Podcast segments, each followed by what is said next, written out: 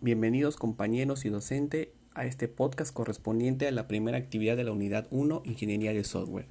Software es el conjunto de programas para computadora y la documentación descriptiva de su uso que nos permite manipular información. Y la ingeniería de software es la aplicación del conocimiento científico al proceso de desarrollo de un software con la finalidad de que éste sea rentable y fiable.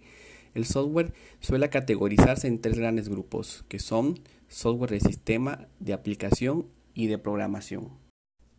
Software de sistema son los programas que son escritos para servir de plataforma o dar servicio a otros programas. A menudo son llamados software base.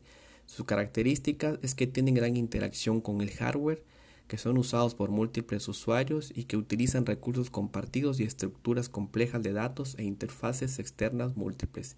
Ejemplos, los sistemas operativos como Microsoft Windows, Linux, Mac OS, Android, iOS, etc.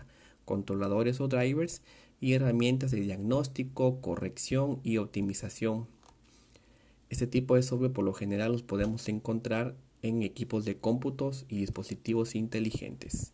El software de aplicación son los programas aislados que utilizamos en nuestras computadoras que nos ayudan a resolver una tarea en específica de negocios. Estos nos ayudan a procesar y manipular la información comercial.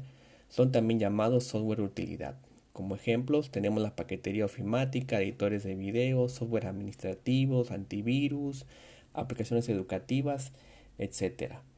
Estos se pueden emplear, por ejemplo, en la dirección administrativa de una empresa que utiliza algún software contable para la administración de su información financiera.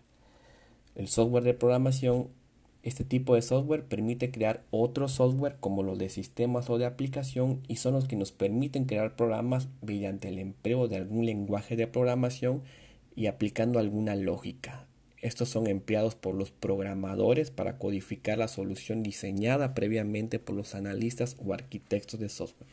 Como ejemplos podemos mencionar los entornos de desarrollos integrados o IDE, enlazadores, compiladores o depuradores e intérpretes. Espero que esta información les sea de gran utilidad y me despido enviándoles un cordial saludo. Hasta pronto.